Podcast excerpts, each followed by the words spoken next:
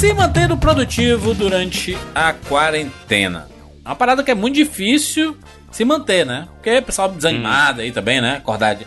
Primeiro porque você acorda 3 horas da tarde, né? Tipo o Bruno aí. Bruno Caramba! Você, né, filho? Eu acordo 7 horas todo dia. Exato, 6 e meia, 7 da manhã eu tô em pé já, filho. Você É. que acorda 3 da tarde aí. Tu acorda 7 horas da manhã, Bruno? Sim, ué, por que não? Hoje eu acordei 5h45 da manhã.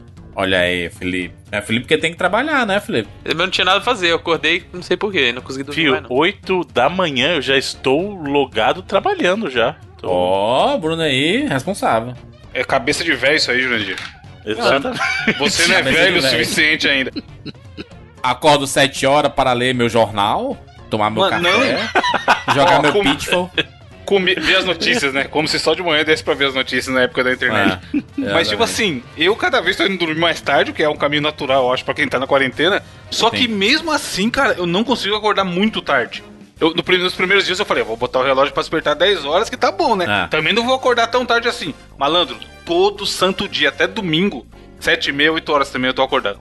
Pois mesmo é, que eu o tenha ido corpo dormir 3 acostuma, horas da manhã cara. no outro dia, caralho. Qual O meu, o, meu, o meu relógio biológico, ele é 10 horas da manhã. Meu relógio biológico. Então, você já Primeiro porque Um pouquinho se mais eu, tarde. se eu dormir mais de 8 horas, as minhas costas começam a doer. Então au- automaticamente eu vou acordar. Ah, pra mim, se eu não. Se eu não tiver feito uma parada muito cabulosa no, no dia anterior, tipo, sei lá, bebido pra caralho, alguma coisa do tipo, é. Não passa de 7,5 de jeito nenhum, cara. Pois é, É, costumo, então, o corpo é acostuma, lazarento, cara. mano. Você- o mais, por mais que seu psicológico fale, não, porra, dá pra dormir um pouco mais tarde, não tem problema. Cara, eu não consigo, dá até tristeza. Mas, a- E aí, mas as horas não estão se confundindo, não. Tipo assim, quando você olha, vixe, já são duas horas, né? Almocei. É, tipo assim, tá, tá, tá meio desregulado, sabe, os horários. Eu, sei- eu sei que pra quem trabalha de home office e tem que cumprir o horário de trabalho, meio que não mudou nada, né? Você saiu da sua empresa, veio pra casa e tem que estar tá cumprindo o horário lá de 8 às Só 5 ganhou o tempo do. Transporte, é. commuting lá do transporte. é. Exato. Falou, Luciano Gimenez. Aí, tá, tá vendo? Se você se organiza ali, Obrigado. se você organiza o seu, é, né, o seu horário e tudo, é fácil você confundir. E eu vou dizer uma coisa, é, não se sinta mal se você não estiver sendo produtivo durante a quarentena, porque fala assim, ai, tá todo mundo em casa, aí tem que fazer 50 cursos, né, tem que fazer aula online, tem que, né, aprender uma nova língua, tem que, né, É, eu até, tocar eu até. piano. Não sei se você viu, Júlio, eu dei RT num- numa fala do MC da lá na- no programa aqui do Fábio Porchat, que ele comenta sobre as paradas e tal. E aí falaram disso e ele comentou sobre o tal do ócio criativo. Que a galera fica justamente nessa loucura de não. Agora na quarentena, se você Agora, não sair né? com pelo menos um projeto ou aprender pelo menos uma coisa nova, a sua desculpa é preguiça, não é falta Vai de pra tempo. puta que o pariu, né? Ah, mano, pelo amor de Deus, né? Vai tomar no cu. A última coisa que eu quero é aprender a tocar violão, caralho. Nesse momento. Pra tocar o Legião. Quatro acordes, é. O Bruno sabe tocar violão, né, Bruno? Pior que Eu eu, pior tento. que eu, eu peguei Eu o meu violão depois de uns seis meses sem ter encostado Acho o. Bruno. O Bruno. O Bruno diz, qualquer coisa que a gente falar aqui, ele, ele diz que sabe fazer. Qualquer coisa. Eu não falei que eu sei, eu falei eu tento. Steve falei que eu vai, sei. Steve vai, meu aluno. Estudei com ele na faculdade. Jamais. Mas é essa, essa parada de. Por causa dos horários, os horários são muito confusos. Aí tem uma galera que não tá conseguindo ser produtiva. É, é muito difícil também, né? Porque mexe muito com a cabeça.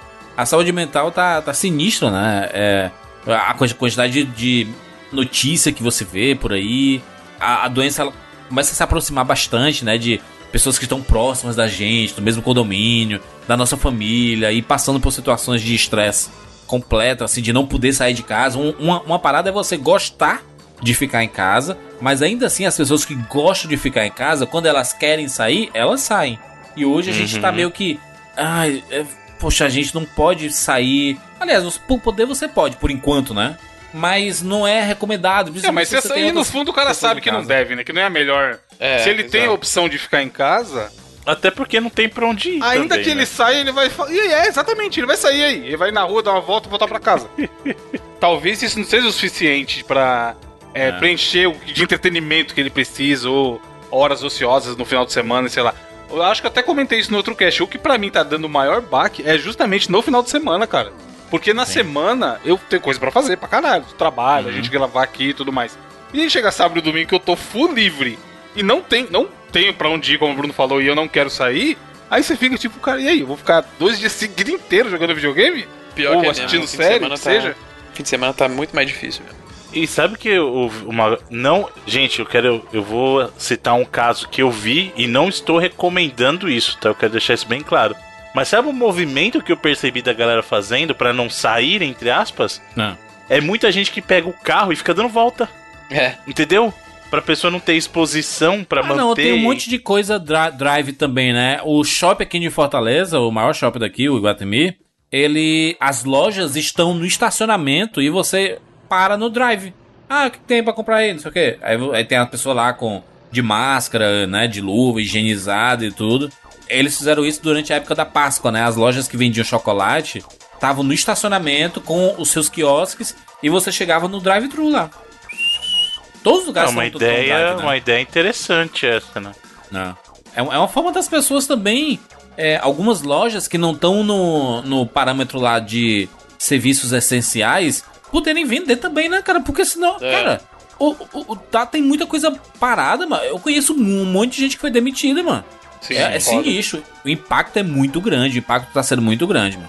Eu que tô no meio do, do ramo alimentício, eu conheço gente que tinha restaurante com 9, 10, 12 funcionários e as pessoas não trabalham tem duas semanas. Não é que nem não tá ganhando dinheiro, tá, tá devendo, né? Porque as contas do restaurante ainda existem. E não é todo mundo que conseguiu adaptar, assim. É foda, é, é difícil mesmo. Porque imagina o seguinte, as contas não param, né, gente? Então pega, por exemplo, o shopping. Você acha que o shopping vai deixar de cobrar o aluguel da loja que tá fechada Não. lá? Jamais. Não vai. Aí imagina o cara que tem uma loja de shopping que tá fechada, ficar dois, três meses tendo que pagar aluguel e não gerando é, dinheiro pra poder pagar, cara. É realmente uma situação muito difícil. É o que a gente falou. A gente tem um privilégio de poder exercer, ainda que não pleno, mas parcialmente, em alguns casos, a nossa profissão de casa e tá recebendo por isso. Agora tem gente que não tem essa opção, cara. É, é complicado, não é uma discussão fácil, né? Jamais. E pra gente que tá, esse bagulho do fim de semana que o Evandro falou é muito real, cara, porque. Aliás, uma ferramenta que tá aliviando bem as paradas aí é o próprio Discord ou qualquer outra dessas. A galera tá usando muito o Zoom agora, né? É. Um desses sábados pra trás aí eu fiquei no, numa call no Discord com os amigos aí, sei lá, umas 6 horas direto. Porque, pô, eu tava em casa, ah, vou, vou jogar isso, vou fazer aquilo, ver também amigos, não tava muito afim. Você tem outros amigos? Além de vocês três. Olha aí, olha aí. Eu não falei com você no final de semana, não, Felipe. Então, por isso que ele falou que ele falou com os amigos, entendeu? A gente não faz É. parte desse É. grupo. Inclusive, vou, vou dar um spoiler aqui do off, não. a- Eu preciso dar um spoiler do, do, off, do, do offline aqui pra galera que você tava falando justamente, não, então, é, eu só falei com vocês e os meus amigos, ou seja, a gente não é do grupo dos amigos, entendeu? Eu nem falei isso. Falou, vocês falaram assim, meus amigos de verdade A e gente- vocês. Não, É e, você inclusive, falou. a gente conversar aqui toda semana também é um puta é, alívio nesse sentido, assim, né? É um exercício, né? Um contato e exercício de. É um exercício terapêutico, né? Não é correto vo- você, você utilizar que é terapia, porque terapia é outra coisa, né? Mas é Uhum. um exercício terapêutico, com certeza, é, de juntar toda semana, né? E. E tá aqui, né? É, a gente grava uma, duas horas por semana, mas a gente conversa muito mais que isso. Exato. Pode crer, né? pois é, né? Ó o Bruno aí, ó. O Bruno aí, o Bruno fica Mas, mas é uma ferramenta que, pô, alivia pra caramba, cara. E a gente ficou, a gente entrou pra, ah, vamos jogar alguma besta. Nem que fosse um Gartic lá, igual a gente Não, mesmo Gartic não. fez aqui. Aí, que Gart, os meninos Jandir. pessoal, o povo clama por uma live de Gart. Bruno comprou ações do Gartic e o Jandir. Tem que valorizar. Tem que Mas às vezes. Mas às vezes nem pra jogar nada, só entra e fica Galera fazendo live de Resident Evil 3, de Final Fantasy VII, ó, Bruno, vou jogar Gartic. né? Muito melhor. Eu aqui morrendo no Hollow Knight. Só, só, só nesse tempo de conversa aqui, já morri quatro vezes pro chefão aqui do Hollow Knight. Pra você ver o quanto eu tô decepcionando a mim mesmo. Enfim, vambora! Eu sou Júlia de Filho. Eu sou o Felipe Mesquita. Eu sou Evandro de Freitas. E eu sou Bruno Carvalho. E isso é 99 vidas.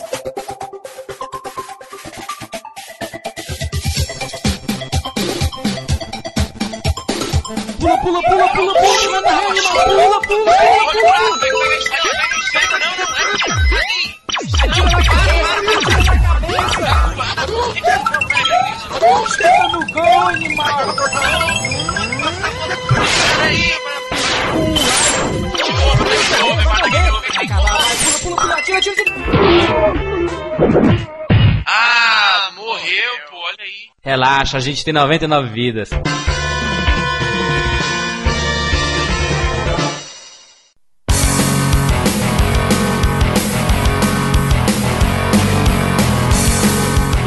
estamos aqui juntos mais uma vez para mais uma edição do 99 Vidas. E dessa vez estamos de volta com a nossa série Verdadeiros Arquitetos, aquela série maravilhosa em que nós falamos sobre os grandes nomes do mundo dos videogames, né? Já fizemos um podcast para Satoru Iwata, 99 Vidas 177. 99 vidas 262 para Shigeru Miyamoto, 99 vidas 287 para Hideo Kojima, 99 vidas 317 para o David Wise, compositor lá das músicas lá do Donkey Kong e tudo mais. Fez essas musiquinhas aí. E 99 vidas 332 para Yuzo Koshiro, o cara das trilhas sonoras lá do Street of Rage e tudo mais. Tem muita coisa bacana para você ouvir. E dessa vez chegamos no território dos nomes, os grandes nomes para PC. Vamos falar sobre Bill Gates? Não. Vamos falar sobre Steve Jobs? Não. Poderíamos, né? Falar dos, de ambos, inclusive. Vamos fazer um dia, vamos? Um podcast sobre eles dois? Hum, não, né? Será? É videogame, né? Apesar é, que... não tem muito a ver com game. Não, peraí, o Bill Gates tem sim. Tem Bill Gates tem. Microsoft aí, mano. A Microsoft, foi na, foi na gestão dele que surgiu o Xbox. É, mas não, mas aí não é PC, cara. É, é... é eu falei do não, Bill Gates, PC. É. Acho que já, acho que nesse pergunta até é bom, que um desses, é, pelo menos um desses caras que a gente já falou já era bem amigo de, desses dois aí, principalmente do, do Steve Jobs. Exatamente. Nós vamos falar sobre John Romero e John Carmack, caraca. Olha que bonita essa dupla responsável por Re... Bruno, revolucionar. Aí sim. Hoje eu quero ver que o Bruno vai, vai trucar. Hoje não tem como. Hoje eu quero ver o Bruno pedir seis. Rapaz, dois nomes que revolucionaram a história dos games no mundo inteiro. Loucura, hein? Concorda, Bruno? Só no mundo? Só no mundo, você acha? É, se, se alguém jogar esses jogos que eles fizeram fora dele, no universo, Bruno? Você acha que não tem uns ETzinhos mandando bala no Doom? Então, você acha que não é possível que existam formas de vida fora do nosso planeta que estejam jogando Doom? Possivelmente. Interrogação. Curioso é que John Romero e John Carmack, eles têm o mesmo nome, né? E não Caramba, são parentes. Hein? John e John. John ao quadrado. John John. Não só isso, né? Ou a equipe deles, quando eles foram formar a ID Software, tinha lá um Carmack também, né? O Adrian Carmack, que não é parente que não do John tem Carmack. nada a ver com o John.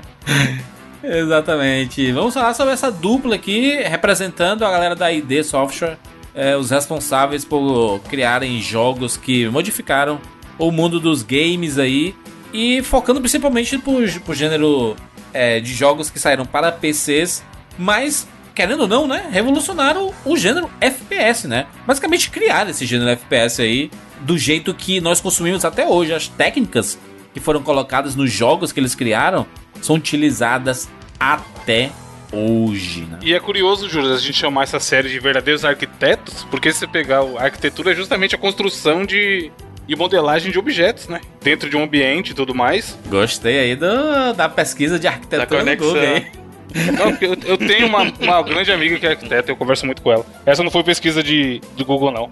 E aí, eles fizeram justamente isso, né? Tipo, mudou como a indústria Sim. via esse, esse problema na época, de construir ali um mundo realmente em 3D e tudo mais. E aí, a gente não tá falando de muito tempo, né? A gente tá falando ali do final dos anos 80 pro começo dos anos 90, né? É, a ID mesmo é de 90, né? Sim. É, é bem porque é, videogame é uma mídia muito nova, né? Então. É. É normal a gente ainda ter caras que quando a gente pensa que, assim, que pô, a indústria bem, meio que não existia nem um pouco parecido com o que é hoje, né? Há 20, 30 anos atrás, né? É, mas porque a gente fala que não é muito tempo, mas, mas 90 ali era o quê? É. 30 anos atrás. é muito tempo. É. é, já é um tempo bem considerável, né? Mas aí, falando deles dois, né? Do John Romero e do John Carmack, ambos trabalhavam numa, numa desenvolvedora de jogos, né? É, a Soft diz que era. Ela, antes de ser desenvolvedora de jogos, ela era desenvolvedora de aplicações mesmo. Ela tinha um braço de jogos Mas é. Não era nem o, a parada principal. Ela tinha aqueles, aqueles esquemas, tipo aquelas revistas CD-ROM que tinha aqui. Aham. É, nos Estados Unidos tinha muito isso, essa revista que você tinha aplicações mesmo. É, a, gente, a, gente, a gente aqui, é, acredito que os quatro aqui, a gente pensava, a revista CD-ROM, a gente pensava nos joguinhos que vinham, às vezes demos, coisas do tipo. Mas essa, essas revistas usavam muito a ideia de aplicações, né? E a SoftDisk vendia principalmente é, softwares mesmo, pra galera usar no- nos computadores da época. E, e quem trabalhava lá primeiro, do, na verdade, dos quatro da id, era o próprio John Romero, né? Que é um cara que, desde novo, assim, era conhecidaço na cena de, de coders, principalmente de Apple II, né? Ele tinha sido, inclusive, chamado pelo Paul Newart, que é um dos caras também, um dos grandes é, nomes aí do começo dos videogames, né? Que é o cara que fundou a Blue Sky, que depois ia ser a Looking Glass Studio. Chamou o, o John, o John Romero ainda adolescente, assim, para trabalhar com ele, né? Mas o John Romero não, não quis, né? Ele quis trabalhar nos seus próprios jogos. Porque naquela época era comum você ter jogos, independente se as pessoas totalmente independentes ou até startups maiores, jogos geralmente eram feitos por uma pessoa só, né? Até quando a gente pensa em jogos do Atari, por exemplo, geralmente você tinha um designer que o cara era responsável por quase tudo num jogo.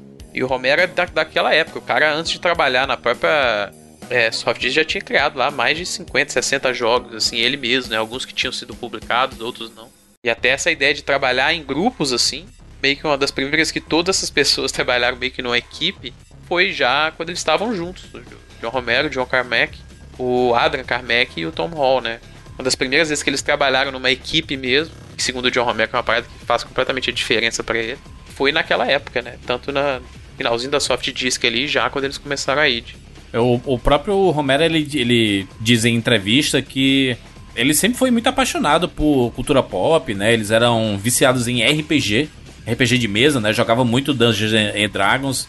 Inclusive tem uma história deles lá, porque quando eles passaram a, a juntar a galera pra jogar RPG, alguns conceitos que foram aplicados assim depois em Doom surgiram aí nessas brincadeiras de RPG. Ele era mestre, né?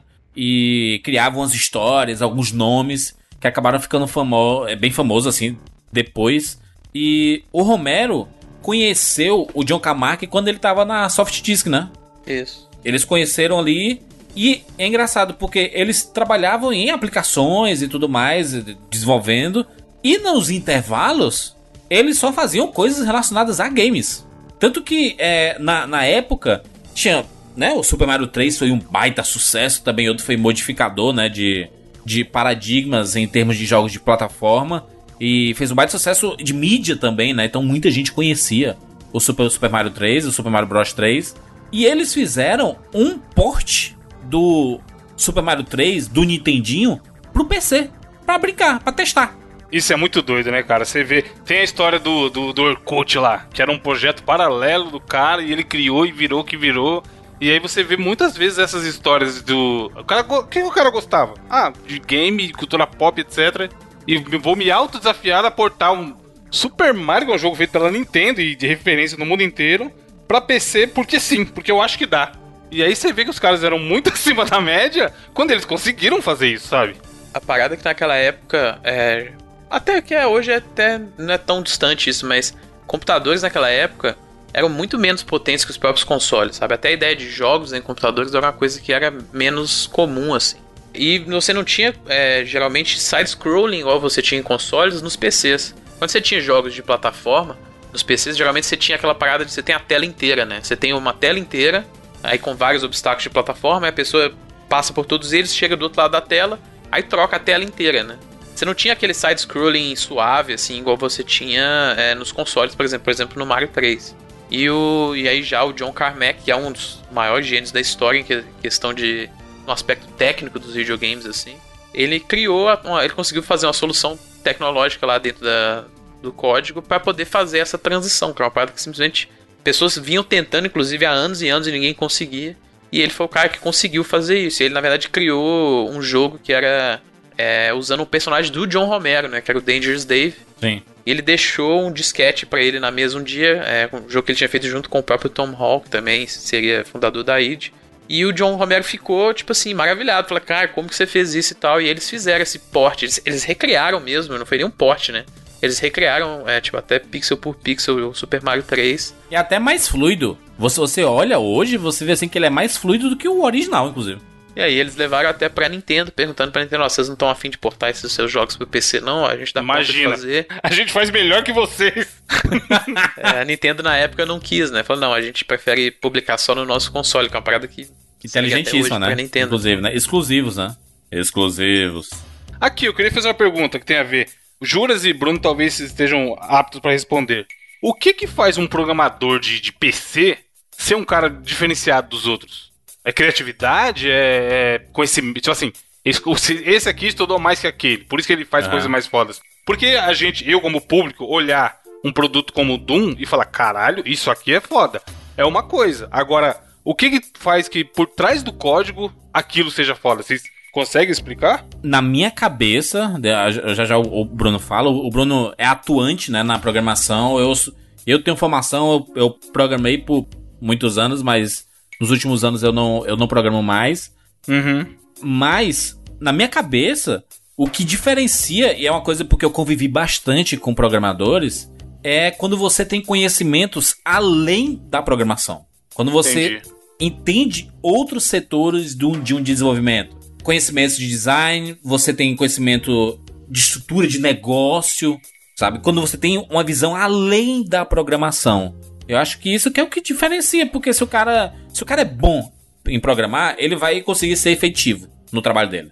Porém, ele sempre vai estar dependendo de um olhar de uma outra pessoa, de um outro setor para desenvolver aquela programação, ela tem uma cara, ela tem um sentido pro público, né? Porque quando o- Uhum. o, o público olha para uma para uma aplicação que é só programação, normalmente ela não tem um layout bom, né? Você não consegue entender tudo que tá acontecendo ali por trás. Agora quando você tem uma cara diferenciada, isso chama atenção pra caramba, né? Então eu acho que na minha visão é quando ele é ele tem conhecimentos além de programação. Eu acho que tem, é algo mais ou menos nessa linha, só que eu penso um pouquinho, um, um passo pro lado do que você tá falando. Eu acho que programação é, é algo que você tem. diga- eu, vou, eu vou separar em dois níveis, mas ele tem, tem, existem muito mais. Uhum. Existem pessoas que são proficientes em programação, ou seja, ela programa muito bem. Entendeu? Então, assim, porque você aprender, por isso que chama linguagem de programação, é você aprender uma nova língua, é um novo jeito de falar. É. Você aprende a conversar com a máquina, né? E aí você tem as pessoas que são proficientes na programação e essas pessoas executam muito bem tarefas de programação. A única coisa que eu vou mudar, assim, da minha visão com o que você falou, eu não acho que é só aspecto de negócio. A pessoa que ela excede esse, esse limite da proficiência é quando a pessoa ela, ela se desafia. Uhum. Quando a programação por si só não é o suficiente. Entendi. E aí você tem caras desse nível, porque fala assim, não, eu não quero saber se a programação me limita pra isso. Eu quero ir um passo além disso aqui. E aí é que a gente começa a ver pessoas como o próprio Carmack, o próprio Romero, que são. é, eles estão num outro nível. Não é só a programação em si. As ideias dele excedem o limite da proficiência da programação. Tanto que o próprio Carmack tem tendências de discussões. de- em o- ele fala muito bem, se você vê assim, entrevistas É, o dele. Twitter dele, se você seguir, é, é filosofia, né? Exato, Não é fala games. de... Exatamente, então ele fala muita coisa bem, justamente porque ele tá numa outra mentalidade, ele não tá se limitando à programação. Então eu acho que o cara, quando ele tá nesse nível, é isso, ele, ele tem a proficiência e muitas pessoas podem programar bem, assim como muitas pessoas podem aprender uma linguagem bem, mas existem aquelas que vão um passo além, e é isso que esses caras fazem. A única diferença é que eu acho que assim, o Carmack é um cara muito mais técnico do que o Romero. Eu enxergo o- Romero muito com visão de designer mesmo. Ele é um cara bom, Que foi uma transição que ele teve, na verdade. né? Exato. Porque- meio que forçada até, porque é, É. é um tipo de talento que precisava que ele desenvolvesse, né? Sim. Mas hoje em dia você percebe que é muito claro isso. O Romero, ele quebrou a cara em alguns pontos? Sim. Justamente por querer usar mais nesse lado do, do design aí. Mas ele é um cara com outro perfil. E o Carmack sempre foi muito o que a gente tem a visão, vamos supor, do engenheiro. E aliás, é uma coisa muito engraçada que ele não é, na verdade, nem formado. Isso é uma vergonha para todas as pessoas que acham. Nenhum dos dois, na verdade. Exato, assim, que não sabe nada. Não só o Carmack não é formado, ele largou a faculdade. E olha o que o cara é. E olha no que deu. Mas, Bruno, muito cuidado. Não. É, vamos ver aí Isso, onde você então, vai com deixa esse eu caminho aí. Deixa eu só explicar. Eu não estou dizendo, gente, que é você deva largar a faculdade. Não é isso que eu estou dizendo. A faculdade é um caminho muito importante até para desenvolvimento pessoal. Eu acho que é importante como um rito de passagem também. Mas a faculdade sozinha não vai te fazer É. um profissional melhor. Você tem que ter o estudo formal conciliado com outras coisas, a paixão. O, o John Carmack, ele tem. a- Não sei se vocês chegaram a. Tem o, o livro Masters of Doom, não sei se vocês Sim. chegaram a ler. Não vi, mas ele eu sei. Mas é bem comenta- popular. Eu vi, eu vi, eu É li, bem eu li popular. trechos eu dele. vi resumos, é. É um dos livros mais antigos em relação a videogame aí. e tal. Exato. Biografias em relação a videogame, então. E justamente é um take assim na, na criação da id, fala principalmente sobre a influência que eles, que eles tiveram, as figuras inclusive do Carmack e do Romero, né? mais até proeminentes assim. Mas ele comenta inclusive que ele era delinquente juvenil, cara. Sim. O John ser, Carmack, ser ele foi preso, por roubar, tentar roubar um computador, inclusive. da escola. então vê, vê só o nível que era. Só que o que ele, o que ele fazia, na verdade, ele queria roubar o. o, o Ô, Bruno, um Apple rapid- II, rapidinho, só, só um adendo sobre isso de. e Muito cara ferrado é, fez coisas animais, escreveu o nome da história sem ter feito faculdade ou largado a faculdade no meio. Só que você pega, por exemplo, sei lá, o Zuckerberg. O cara largou Harvard.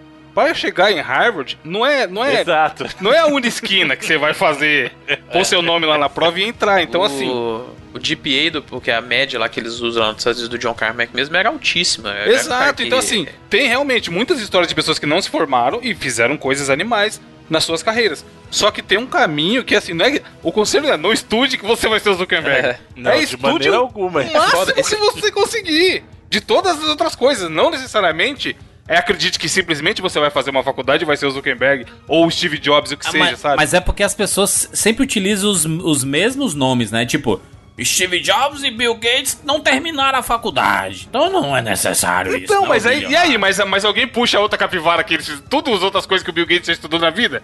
Pois Ninguém é. puxa, Não, as galera. pessoas esquecem que eles não terminaram a faculdade, mas eles não pararam de estudar, né? Porque Exatamente, pra, pra por isso que a gente desenvolver tá o que, o que eles, que eles adendo aqui. desenvolveram, você tem que estudar bastante, né?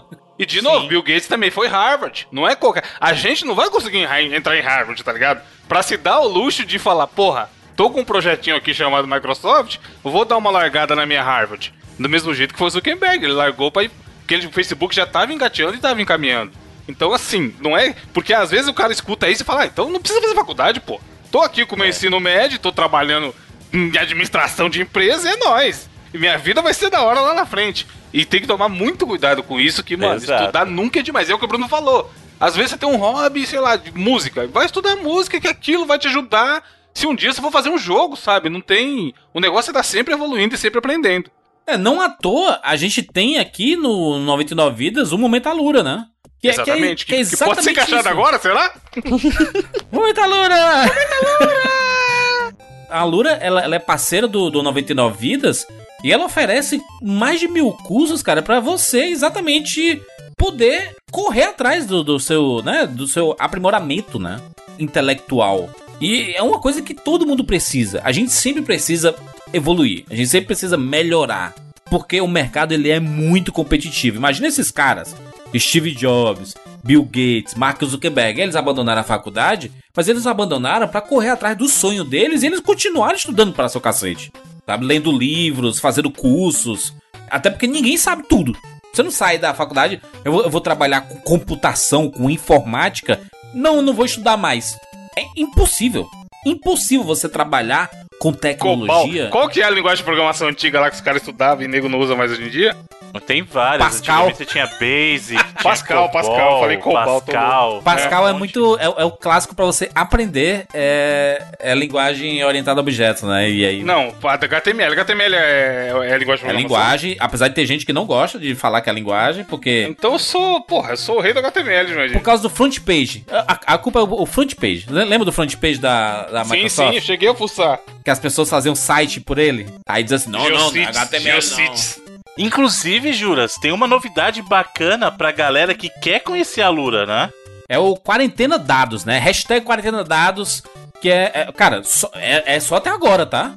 É só até domingo. Então clica aí no link ou acessa alura.com.br barra quarentena dados. Que ela, a Alura tá com os projetos de lançar cursos gratuitos, né, durante esse período de quarentena. Então tem que ficar ligado, tem que ficar ligado. Acesse aí alura.com.br barra quarentena dados. Voltando aqui pro podcast, né? É, já que né, no meio do assunto surgiu, né? Não, mas é, é verdade, estudar é importante, cara. Sim, foi o que o Evandro falou. Não é todo mundo que simplesmente dropa. É importante educação. Não, Bruno, é importante rapaz- você se atualizar. Pra gente encerrar esse assunto é assim. É a mesma coisa que falar, ô, Silvio Santos, aí, Silvio Santos vendia caneta. Tem gente, Vou amanhã comprar a caixa de bico e parou então, né? É, pra, pra sinal. Mas é por isso É. que ele é o Silvio É, Santos, sim. né? Exato. E os outros não são. Exato. Mas a galera, o, a coachização dos conselhos é isso, sabe? O cara se mira que o Silvio Santos vendia caneta e hoje ele é o Silvio Santos. Mas o- os E, caras gente? que são diferenciados, os caras que são diferenciados, os caras, ele- eles, eles fogem do padrão. Que foi exatamente o que tu perguntou. Tu falou assim, ah, o que faz um pro- programador ser melhor do que o outro e tudo mais. Obviamente conhecimento técnico, né? Isso faz total diferença. Mas você vê, vamos dar um exemplo aqui. O David Wise. Lembra o David Wise, né? Compositor maravilhoso, o que? Donkey Kong. Uhum. Ele músico, sabe tudo de música. Só que pra colocar o conhecimento musical que ele tinha dentro de uma fita do Donkey Kong, do Super Nintendo, ele teve que codificar a- as músicas. Na unha. E aí, meu irmão, ele, ele precisou ter um conhecimento além de músico, né?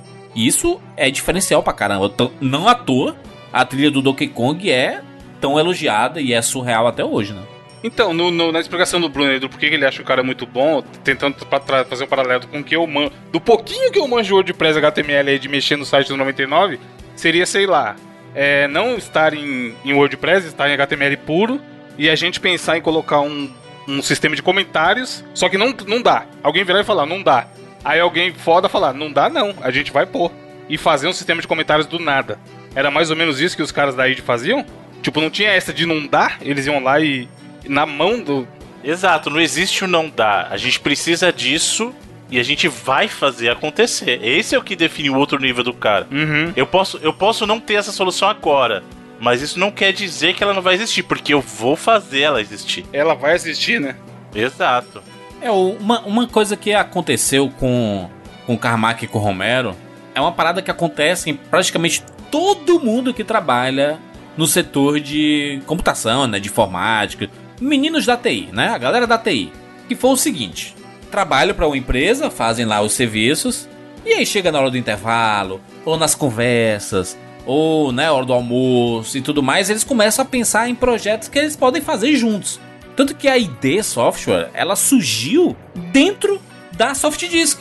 Quando eles estavam, né, estavam juntos, pô, vamos, vamos criar a no- a nossa empresa aqui e fazer os nossos jogos. A gente gosta de videogame, jogos aqui, então vamos fazer os nossos. E surgiu desse jeito, uma parada que acontece demais.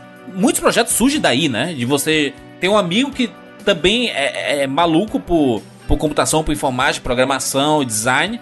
E você, pô, vamos fazer um projeto juntos. É normal acontecer isso, né?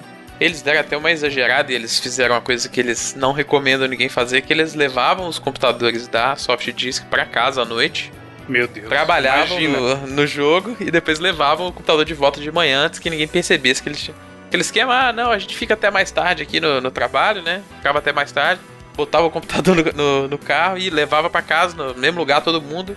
Os caras trabalhavam lá no. Acho que na, na época era o Commander King mesmo, o primeiro jogo deles. E depois levavam de volta o, o computador pro, pro trabalho, né? Que é uma coisa que você nem pode fazer, né? Não é? Mas é meio que entra né, até nesse espírito meio rebelde que eles tinham também, né? Principalmente o Carmack e o próprio Romero. Exato. E o Carmack já tá no lucro, porque ele devolveu o computador no dia seguinte, né? Pra quem já tava considerando levar o É. computador da escola. Já tinha melhorado. né? já foi uma evolução, né, pô? O negócio é que o, o, o casamento de- deles dois, assim, né, de desenvolvimento é muito foda, né? Porque, como o Bruno falou, o, o Carmack, ele é o, é o cara da programação, né? O cara entende de codificação como ninguém, né? Tanto que ele, ele que fez as, as engines, né, do- dos jogos, né? É, o, o, o Commander King foi meio que o. Aquela expressão que a gente fala, tipo, do poster child, né? Aquele o primeiro grande exemplo de, da ideia de você ter engines comerciais, né? É. Foi dali que você pa- partiu a ideia de você licenciar engines para outros estúdios mesmo. assim. É, a única coisa que eu ia comentar é que mais ou menos, né? Porque ele- eles tinham sim uma sintonia no começo, mas isso foi se deteriorando com Sim, o tempo. A ponto deles tretarem mesmo, assim, né? No meio do projeto. não- como Ah, um mas é todo, normal, assim, né? ela- quando, quando, quando um se torna dois, três ou quatro, é normal, né? Convenhamos. É, mas é que o deles tomou, tomou outras proporções, assim. Foi durante o desenvolvimento lá do. Caramba, fugiu o nome, mano. Do Quake, do né? Quake, exatamente. Primeiro do, primeiro do Doom, depois do Quake. Na verdade, depois do Commander King, depois de vários Commander Kings, né, eles fizeram vários desses jogos. É, eles, que é aí que eles passaram pro, pro Wolfenstein, né? Que foi aí que eles meio que entraram. Na verdade, nem no Wolfenstein, o Wolfenstein é muito citado como divisor de águas em relação a FPS e até jogos em 3D, apesar dele não ser tecnicamente 3D. Mas é mais por causa do sucesso mesmo, porque em termos até de design e tecnologia, eles tinham feito jogos parecidos, né? Até o Hover Tank e o Catacomb 3D, que é muito parecido com Sim. o Wolfenstein. Mas o Wolfenstein 3D foi o grande. É o primeiro grande sucesso que eles tiveram. É, estrondoso ali, que inclusive que dali que eles partiram para a ideia de é, não só fazer os jogos, mas até publicar os seus próprios jogos. Né? Que naquela época ele- eles tinham ainda um contrato com outra empresa. Que era até uma ideia muito boa, que eles que era a ideia até do. do como é que chama lá? O freeware, né? É freeware, não? Shareware. É shareware Shareware, é. que era uma outra empresa, na verdade, que já tinha essa filosofia que chamou pra eles pra trabalhar com eles, que os caras é, tinham tipo uma demo mesmo, que a galera baixava mesmo na internet, essa demo. Se você gostasse, você mandava uma entrar em contato ou por telefone ou por carta com a empresa, e eles mandavam o jogo pra você mediante um pagamento e tal. né? E nos primeiros jogos aí deles tinha uma outra empresa por trás, mas depois de um tempo eles mesmos passaram a fazer isso, né? Então é era, um- uma parada que já dava muita grana antes, porque os jogos deles eram muito sucesso. Mas a partir do próprio Doom, eles passaram a fazer a própria distribuição. Né? É, que aconteceu muito com eles ali, quando eles estavam de- dentro da Soft Disk, eles fizeram aquele com- é, Commander King, né? Que é um jogo de plataforma também. Esses jogos de plataforma deles são jogos que eram muito fáceis de se encontrar naquelas coletâneas de, sabe, do 64 jogos da revista do É. CD-ROM, sabe? Sempre Pra vinha. caramba, é. Sempre só o vinha. que tinha. É porque eram os mais famosos lá fora, não era? Eram E gratuitos era também, né? curtos também, né? É, você tinha, você tinha todas essas. Acho que o Commander King são seis, sete. ah, ah, Tem muitos jogos, né? Eles Sim. faziam jogos de dois em dois, três em três meses. Eram paradas muito rápidas, assim, né? Mas aí, com- como tu falou, Felipe, o Ro- Rover Tank 3D e depois o Catacomb 3D, esses dois, eles já tinham os conceitos do que a gente foi iria, iria ver depois. Eram jogos Sim. que, né, mostrava a visão primeira pessoa, né, a movimentação 3D É e tudo. Já eram shooters de certa forma, né? Sim, exatamente. Os, os inimigos O Catacomb vinham, 3D, se você pegar ele com o Wolfenstein, eles são muito parecidos. São muito parecidos, muito né? mesmo. Eles, eles mudaram basicamente a, a temática, né? Eles mudaram É. a temática dele ali. E aí, em 92, eles lançaram, né? O Wolfenstein 3D, né? É, porque a ideia do, do, do, do Carmack era sempre que ele tinha uma engine nova e conseguir fazer um jogo mais rápido, né? Uhum. É É viagem que esses jogos já são jogos de 60 FPS, assim, naquela época, né? Mas é porque a ideia era você ter jogos cada vez mais rápidos, assim, que você pudesse se movimentar de forma mais rápida. Uma coisa que a gente consegue diferenciar bastante é que recentemente a gente fez um, um 99 Vidas sobre a história da Rockstar, Rockstar Games, e os caras vieram do PC, né?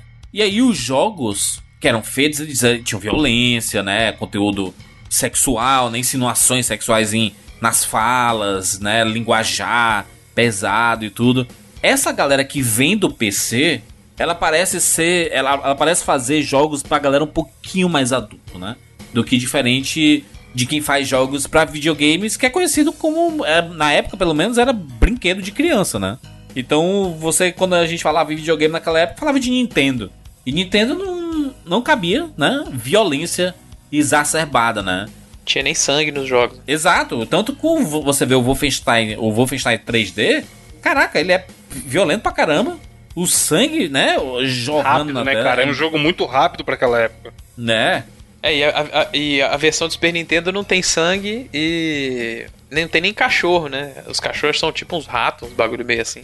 É, o, o Wolfenstein 3D ele, ele acabou se tornando um dos grandes blockbusters do PC, né? Porque virou um ícone e pouco tempo depois eles fizeram Doom. E aí eles quebraram o mundo inteiro. Primeiro, primeiro por quê? A- além de o Doom ser um jogo revolucionário, a temática dele ser revolucionária, eles lançaram de graça. Os caras fizeram um jogo no, no formato share, né? Assim, gente, tá aí. Né? Distribua do jeito que vocês quiserem aí. É, não é o jogo completo, né? É importante falar, Era tipo não é? um terço do jogo, Sim. assim. Isso. Dá pra Sim. você jogar. O pessoal deve lembrar desse período que eram aqueles arquivos lá, os .wad, lembra? Sim. Aham. E vinha até um aviso, né? No começo assim, ah, se você quiser o jogo inteiro, você faz isso. que O o Felipe até falou, né? Do, do envio de grana. Era 9 dólares, mais ou menos, sei lá. E, e, ele, e ele disse assim, cara, a gente só vai conseguir que esse jogo chegue longe se a galera vender físico. Porque naquela época o físico fazia muita diferença. Você distribuir jogo assim, ah, em disquete, sair distribuindo pra, pra galera, de um pra outro, isso, isso vai demorar muito. O marketing em cima de vender Doom físico foi que fez a diferença. E aí o Romero até disse numa entrevista, ele, ele falou assim, cara, a nossa ideia era popularizar o Doom. E aí a gente falou pras lojas, disse assim, olha, pega esse jogo aqui, coloca na versão física e vende no preço que você quiser e 100% do valor é seu. Só coloca pra vender. Eu só quero que você venda. E aí ele até mostra assim numa entrevista que ele tem em vídeo dizendo assim: olha a quantidade de versões que cada loja fez a, a sua capinha diferente, fez o, né, a embalagem diferente. Ele mostrando aqui, olha a quantidade de Doom aqui. Ele- Eles até tiveram depois uma versão que era o Ultimate Doom, que era uma versão pra retail, né? Que aí Sim. já era. Que era uma versão que tinha uma fase a mais e tal. É, e isso, isso fez um baita sucesso, né? Porque é, colocou o Doom como jogo. Que se você tivesse computador, você tinha que ter Doom. Essa era meio que a regra, né? E, e era uma parada que rodava em muitos Qualquer torradeira, computadores, né, cara? É, É. porque o Carmack ele tinha essa ideia também do princípio de fazer é, ferramentas e engines que ao mesmo tempo eram muito avançadas, mas que eram simples o bastante pra rodar é, em hardwares que não fossem tão avançados. É por isso que tem até hoje a galera vive portando Doom pra tudo quanto é hardware que você tem, não só computador, né? A galera portando Doom pra câmera digital, iPod, galera, ca- caixa eletrônica. tem literalmente calculadora É, que roda. calculadora, esteira ergométrica que tem telinha Pior que é, né, mano? O cara é tão GPS. absurdo que ele. O meme do roda até em calculadora, no caso deles, é verdade. É real, é, tipo, nesse caso é real. Os caras brincavam, ah, roda tem torradeira. Tem um cara que, que usou uma torradeira pra controlar o Doom, assim como controle, né? Mas assim. os caras os caras botando. É pra rodar nesse central multimídia que tem em carro hoje em dia, roda também. Então ele tinha essa, essa, ideia de. Pô, vamos fazer um negócio que é uma evolução total da, da, da nossa engine, que é o que eles faziam sempre assim. Os jogos sempre tinham a engine nova, que inclusive depois foi até um problema, né? E até o próprio lado do Romero, um cara que também falava, ó, se. É, quando ele tava fazendo as fases, né? Ele que era um cara que também programava, né? Mas programava mais o lado é, do design mesmo, do design do jogo. Ele falava, ó, se é um mapa que eu conseguiria fazer no Wolfenstein, por exemplo, é, esse mapa ele não, ele não serve. Ele tem que ter sido um mapa que eu não conseguiria fazer no jogo anterior. Isso foi o que rolou com o Doom e foi o que rolou com o próprio Quake. É, eles, depois, eles ideia- sempre se. É o que o Bruno falou lá no começo, né? Eles se autodesafiavam a, Sim, é. a evoluir essa técnica cada vez mais. E é interessante a gente explicar aqui também que todo, desde o Wolfenstein até os jogos pra trás que tinham aquela carinha antes do Doom, o próprio Wolfenstein é curioso, né? Porque ele não é 3D. Esse 3D que a gente conhece hoje em dia. É. Ele usa o. É um negócio esquema- chapado, né? Um, um- Sim, ele dá a impressão que você tá no o mundo, eu tô falando. Ele não é um mundo Sim. 3D. A jogabilidade dele é, fazia uso de- da pseudo-profundidade, né? Então, Exato. de- quando a gente falava de 3D nessa época, é o seguinte: o, o que era comum de videogame é você caminhar de um lado pro outro, você não, não interagia com a profundidade, né? Então, esse 3D da gente não eram objetos efetivamente em 3D. Mas você conseguia trabalhar com esse outro eixo aí da realidade que até então É. não era tão comum no videogame, né? O primeiro jogo deles que é de fato 3D é o Quake, né? O próprio Exato. Doom De ainda não verdade, é, isso. é de verdade. O próprio Doom não é totalmente assim 3D. Mas aí entra naquilo que a gente falou no começo, da genialidade, do porquê são nomes que entraram na história. E o jogo é revolucionário, como o Juras falou no começo do cast. Os caras fizeram o que ninguém tinha feito antes. Com código que já tava aí pra qualquer um usar antes. Não, e os caras novos pra caramba. O bizarro é isso. Os caras tinham Sim. 20 e poucos anos, né? Quando começou a ID, o próprio Carmack é, não podia legalmente beber nos Estados Unidos. O cara tinha 20, 21 anos ainda. O cara era. Os caras eram muito novos. Não, e eles. Eu, hoje em dia eles ainda são novos. Eles têm 49 É. e 52 anos, assim, sabe? É muito novo ainda pro, pro mercado. Pro Tem, tem legado, muito a né, cara, produzir, né? deixaram. E os caras já têm um histórico surreal, né? Sim, e eles meio que seguiram uma, aquela época que mu- muitas das pessoas que entraram em videogames naquela época eram novos e ganharam muito dinheiro, né? Os caras meio que viviam a vida de superstar mesmo, assim. Os Superstar, caras é. compraram Ferrari, sabe? Um comprou uma vermelha, uma amarela, coisas loucuras desse tipo, assim. Os caras vivia uma vida de superstar mesmo, porque, cara, naquela época. E naquela época você tinha empresas muito pequenas, né, fazendo jogos.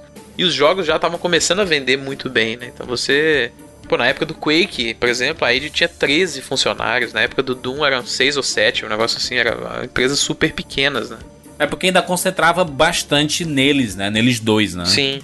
E no, e no, no Adrian Carmack também, né? Também. É, é, depois na verdade essa galera foi saindo. O próprio é, Tom Hall, ele saiu no meio do Doom, né? Ele, ele até que começou a desenvolver o Doom, mas ele já não queria mais trabalhar nesses jogos tão violentos assim. Ele gostava muito de trabalhar no próprio Commander King, que era um jogo um pouco mais inocente, jogos de plataforma e tal.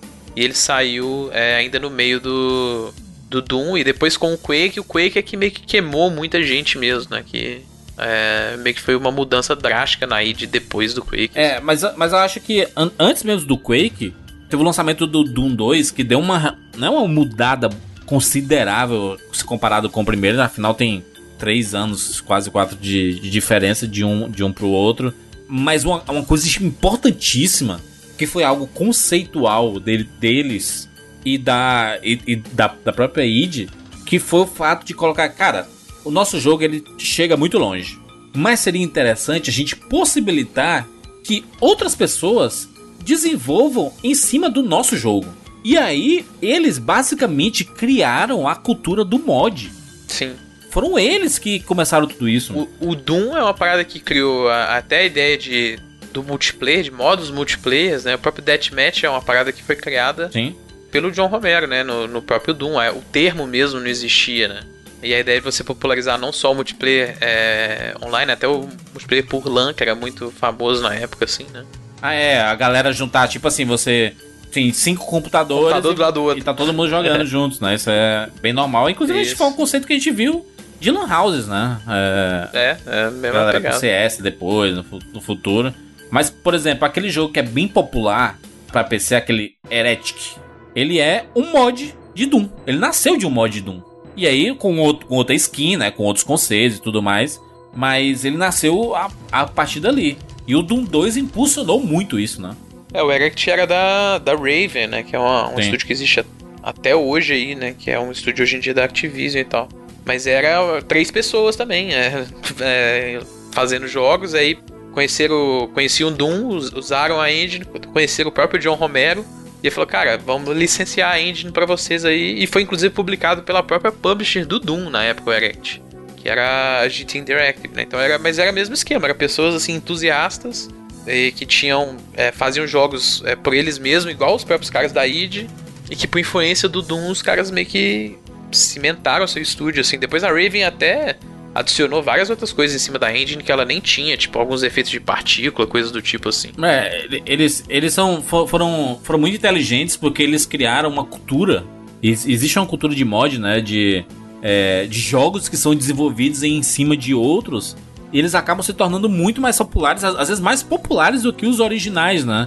Você vê o caso de Counter-Strike, é muito mais popular do que Half-Life, né? Muito. Né? O alcance do Counter-Strike, até hoje em dia, é muito maior do que o Half-Life. Tanto que virou um produto próprio, né? O Counter-Strike é, hoje lá exatamente. virou um produto próprio. Outra coisa que, que compete muito, por exemplo, o, o Dota 2 é um mod de Warcraft 3.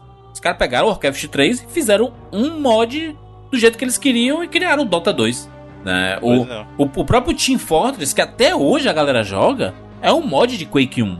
Então, esse conceito, essa ideia de fazer com que, de possibilitar que o seu jogo possa gerar outros jogos e dar liberdade para as pessoas exercerem a, cria- a criatividade nesse sentido, isso é uma visão muito foda, cara. Uma visão de quem tava pensando muito à frente, dizendo assim, cara, se eu conseguir criar, pode ter uma galera por aí que também consiga criar seus próprios jogos. E é tanto que o Doom, você olha, tem mapas pra baixar do Doom que são infinitos. A galera criou muito em cima de Doom. Do 1 e do 2, né? E com Quake, com- como tu falou, Felipe, o Quake ele deu uma modificada também. Porque é um jogo muito mais fluido do que o Doom, né? Efetivamente construído em 3D. Né? Já, Exatamente. eles já faziam uso de polígonos mesmo, aí, construções de polígonos, né? E a gente pode até dizer que o. o não, não é exagero dizer que o Quake ele foi talvez o precursor da criação do esporte, né? Porque muitos campeonatos que ele aconteceram a partir do Quake ali. É, o, o Quake é efetivamente o jogo que popularizou os shooters de arena que a gente tem hoje em dia. Sim. Os hero shooters, por exemplo, partiram dessa premissa também, né? Então, é, muito do que a gente vê hoje em dia da cena competitiva se deve sim ao, ao que foi o Quake, né? As, as bases que foram consolidadas ali com o Quake. Exatamente. O Quake é o projeto que meio que, inclusive, acabou essa parceria dos dois Johns aí, né? Exato. Que o John Carmack tava nessa loucura de é, sempre melhorar a sua engine. Só que é, com o tempo as coisas vão ficando mais complicadas, você quer fazer coisas mais incríveis. Isso demanda mais tempo também. Isso fez na época que é, boa parte do, do, do projeto que eles tinham criado para Quake, que os designers tinham criado, é, tivesse sido jogado fora. Muitas vezes é, mapas e coisas do tipo tinham sido tinham que ser jogados fora porque a engine não estava exatamente pronta e às vezes ela tinha coisas novas que já não funcionavam mais com a, é, os designs que as pessoas tinham criado. Então é um jogo que demorou muito mais tempo do que os outros é, intervalo para ser feito, né? Porque exatamente foi um processo que enquanto eles, eles desenvolviam a engine junto com os jogos, isso tinha funcionado nos jogos anteriores. No Quake, isso na verdade gerou um estresse muito grande no, no time, assim. Eles, o próprio Romero fala que é um dos, dos ciclos mais difíceis da vida dele, assim. É, e que o time inteiro ficou muito mal, assim, durante muito tempo, né? O crunch pra eles terminarem o jogo foi uma parada muito pesada. Assim. E o Carmack acusava o Romero, inclusive nessa época, de ser vagabundo. Falou que o Romero não. Em função dessas modificações que o Carmack queria fazer na engine, ele acusava o Romero de não, você, ele, ele tá com preguiça de trabalhar para fazer as adaptações que precisa em função não da é, engine, não era, sabe? não tinha comprado a ideia do trabalho enquanto eles dormem, Bruno? É, pois é. O Carmack é um desses caras, é, ele, É. Ele, ele, ele leva, ele trabalha nas férias, ele é notoriamente conhecido por trabalhar Pois nas é. férias. Ele começou a fazer jogos mobile uma época, ele fez um jogo inteiro quando ele tava de férias com a esposa dele. então, tipo assim, Não foi uma série é um muito legal, assim, né? Também. é, pra ela com certeza não. pra ela não foi muito, muito bom, assim. Mas o. Mas Felipe, rapidinho, Júlio. Felipe, explica aí o que que é o crunch, que todo mundo tem falado na, na mídia, no mercado e tal, e às vezes a pessoa não sabe, o pessoal que escuta o 99. Pois é, o, o crunch são períodos assim que é, os desenvolvedores passam, que é praticamente você tem uma, uma deadline, assim, né? Você tem um, um- um tempo que você tem que entregar ou algum trabalho, um processo dentro do trabalho do jogo, ou às vezes o jogo inteiro, assim. E as pessoas meio que. Talvez seja um exagero falar isso, mas as pessoas meio que trabalham sem parar, assim mesmo. É, você passa. O próprio John Romero fala de, às vezes, ter trabalhado 30 horas no, no- no escritório é, para poder conseguir enviar uma, uma build de alguma coisa, por exemplo, às vezes para betas e alfas. Quando você tem esse essa marca que você tem que. Ah, nós vamos ter até tal dia para poder entregar tal build do jogo de tal forma. E aí os caras ficam sem parar e não dormem direito, não se cuidam direito. E, e realmente isso tem um efeito negativo na saúde das pessoas, né? No próprio Quake, é, o John Romero fala que o American McGee, que era um dos, é um dos designers, foi um dos designers do Quake, e é um dos caras até bem famosos, assim, que foi ter jogos famosos depois da- de ter saído da id. O, é, a hélice lá, não. O Alice é a série Alice são, são jogos do American McGee.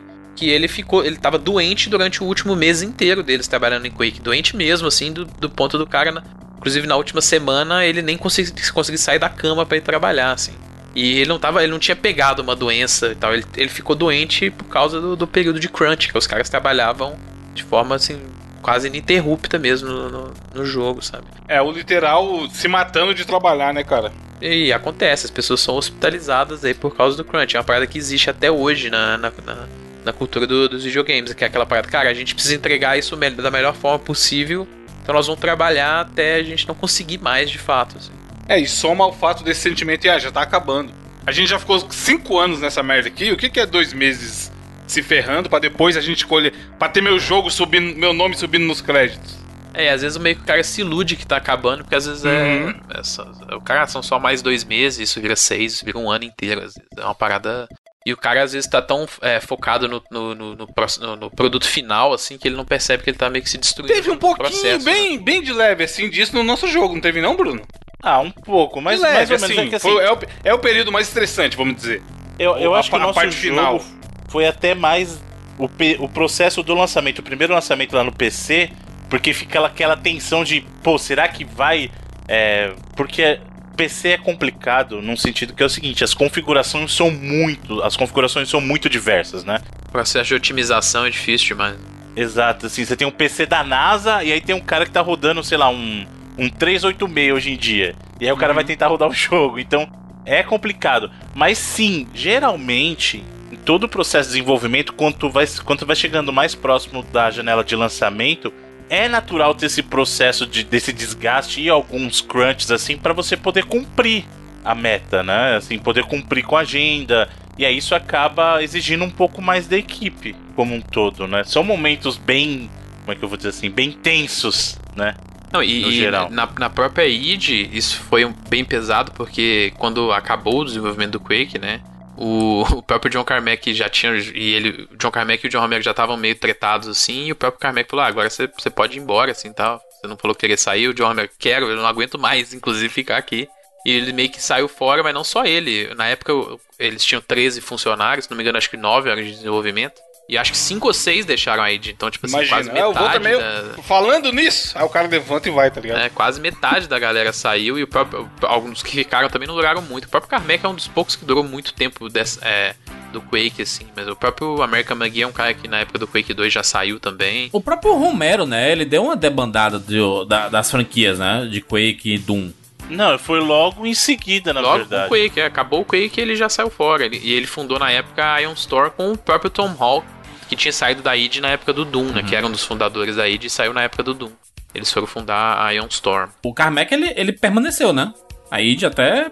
até 2013, né? É um cara que ficou lá durante muito tempo. Inclusive nos tempos que a id não fez jogo nenhum, né? Ela ficou muito tempo sem fazer jogos assim, depois do é, do próprio Quake Arena, né? Que foi Eu acho que as franquias Quake- sofreram 3, com a falta do Romero, que era o cara que pensava muito no, em termos de conceito, história e tudo mais. E Então, eu acho que foi até o contrário, né? Na verdade, eu acho que o próprio Romero sofreu um baque, porque depois que ele saiu da id, ele ficou conhecido infamemente pelo projeto lá do Daikatana, que foi uma Nossa, pá de essa cal história é monstra, maravilhosa, né? É.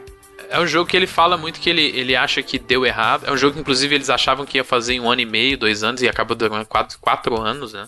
Calculou pouca coisa a mais. É, é um jogo que ele fala que ele tinha. Acho que talvez. Acho que eu, eu tenho uma certa teoria que acho que por causa dessa cisão que ele teve com o Carmack, é, ele meio que pegou um pouco naquela época. Tipo assim, um rancor da galera muito técnica, assim. Sim. E o, o time dele, do, do Daikatana, tinha muita gente, galera que veio da. Inclusive da cena dos mods aí que a gente tava falando. Galera que tinham é, o contato com os jogos pelas próprias engines do Doom e do Quake. Então ele fala que era uma galera que era muito entusiasta, tinha muita paixão, mas que não tinha muito conhecimento mesmo. Os caras não tinham muita vivência de fazer videogames. Que isso é uma parada que faz conta diferença, né? muito, né? É. Hum, É, não quer dizer que o cara é ruim ou não, é- ele simplesmente não está acostumado a trabalhar é, naquele, naquele espaço de tempo, com aquelas com conjuntos de ferramentas, né? Ele fala que é um time que tinha muitos designers primários, assim, pessoas fazendo o primeiro jogo, então ele tinha que ensinar muitas pessoas a como de fato construir um jogo comercial, né? E ele fala que talvez esse tenha sido o erro dele, do- ele tinha sido meio tópico demais em criar um jogo com muitos designers é, vindo da comunidade, assim. Que é uma coisa que, que rola muito, né? Não é, não é incomum pessoas é, virem de- de- dessa cena pra fazer jogos, mas talvez eles não, não, é, não é comum que pessoas que jogos que tenham muita pressão, porque é- ele mesmo, sabe, o marketing e o hype em cima do Então. Daikatana foi muito grande, né? Eu acho que esse foi o maior problema. Ele mesmo vendia o, o Daikatana como a evolução. Na época do não se chamava FPS ainda, mas ele falou isso aqui é a evolução do, do Doom, sabe? Ele Tinha vendia propaganda do que, ele, que eles botaram numa revista na época que era John Romero is, is about to make you his bitch. Era, tipo assim, Exatamente. Era completamente. lá, é, tipo assim, no- querendo puxar o hype pra cima do jogo mesmo, assim. E acho que foi o que, que atrapalhou muito eles, assim. A Iron Store é um estúdio que acabou sendo conhecido mais pelos. E ficou famoso e reconhecido pelos jogos que o John Romero não fez, né? Porque era um estúdio que acabou criando o próprio Deus Ex, né? Que é uma parada que fez muito mais sucesso e ficou muito mais presente aí. Questão de, de design no futuro, né? É, que era um jogo do, do Warren Spector, né? E do Harvey Smith, cara, que, caras que meio que idealizaram até outros gêneros depois aí em primeira pessoa. O fato é que a história deles aca- é, acabou se dissolvendo ali até os anos 2000, né? O finalzinho dos anos 90, nos anos, nos anos 90 mesmo foi o auge de tudo deles, né?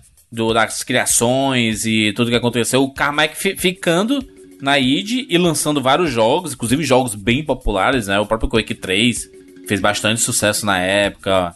O Doom 3 também fez muito sucesso. Mas né, a história deles ali não. não É, muito. é aí de ent- en- entre o, o Quake 3, assim, e o próprio, o próprio. Entre o Doom 3 e, na verdade, o Raid, né? Você teve. Você teve espaçamentos assim de 4, 5, 6 anos, né? É, Uhum. O estúdio da id meio que ficou. é, lançou um jogo só nos anos 2000, que era o próprio Doom 3, né? Você, te- você- você teve outras é, empresas fazendo jogos é, baseados no, nas propriedades deles, mas eram jogos licenciados, assim. É, o próprio Wolfenstein teve jogos licenciados e tal. E esse período já era o período da Zenimax, na verdade, né? Saiu depois. O Raid, por exemplo, já saiu no- no- na gestão É. da Zenimax, né? Então.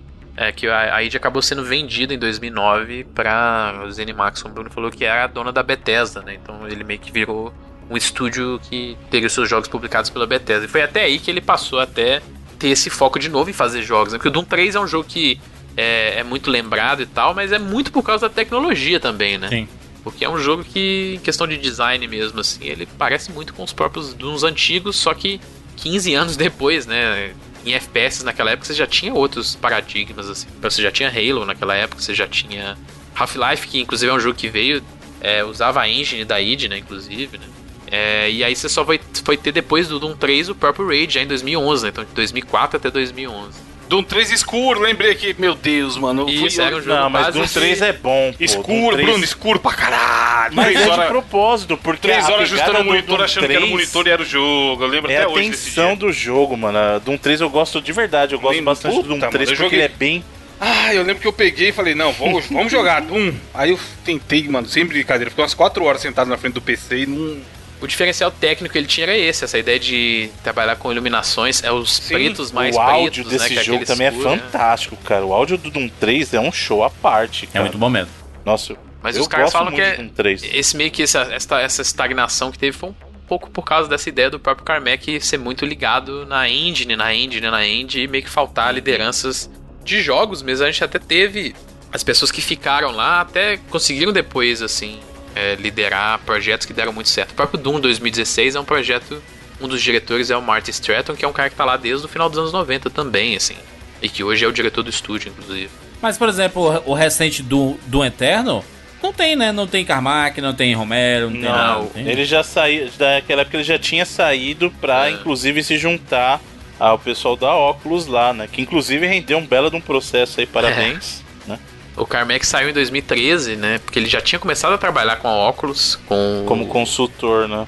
Mas eu acho que é pra você ver como, por mais que você seja o criador de uma franquia e tudo mais, outras pessoas conseguem trabalhar tão bem Sim. quanto você no, no, numa franquia que você criou, né? Porque existe o, o preciosismo. Menos a Konami. Menos a Konami. É, existe esse preciosismo assim de.